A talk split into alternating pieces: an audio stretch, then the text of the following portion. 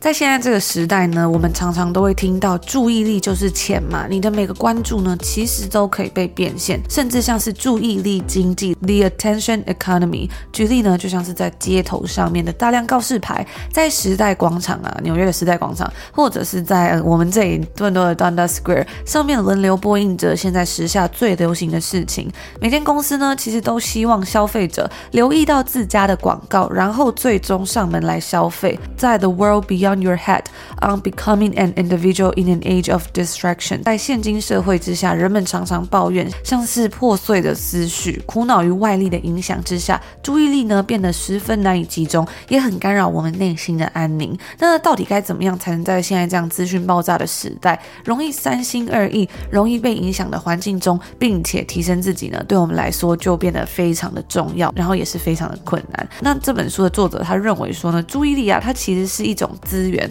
而且呢，每个人的注意力其实都是有限的哦。那既然人类的注意力是有限的，它就能够成为经济学中的一种有限资源与无限欲望的对价关系。曾经荣获一九七八年诺贝尔经济奖得主、美国学者及心理学家 Herbert Alexander Simon 就提过一个预测，表示说啊，在如今这种资讯高速发展的时代，注意力的价值呢将会超过资讯。哇，是不是听起来非常的惊人？那我自己是觉得啊，其实人类是很很难去真的分辨说我们到底要吸收什么，不要吸收什么。有时候呢，你看见、你听见的东西，就算没有发觉，它也会在潜意识里面一直在不断的影响我们嘛，或者是我们所做的任何决策。所以啊，有意识的去吸收资讯，它其实是一件非常重要的事情。比如说呢，要怎么样挑选好的内容，选择你要看的书籍平台，而不是随意的让自己的脑袋被塞满。在一九七一年的时候呢，刚刚所提到的这位美国学者 Herbert Alexander Simon 就首次在理论上提出了注意力经济。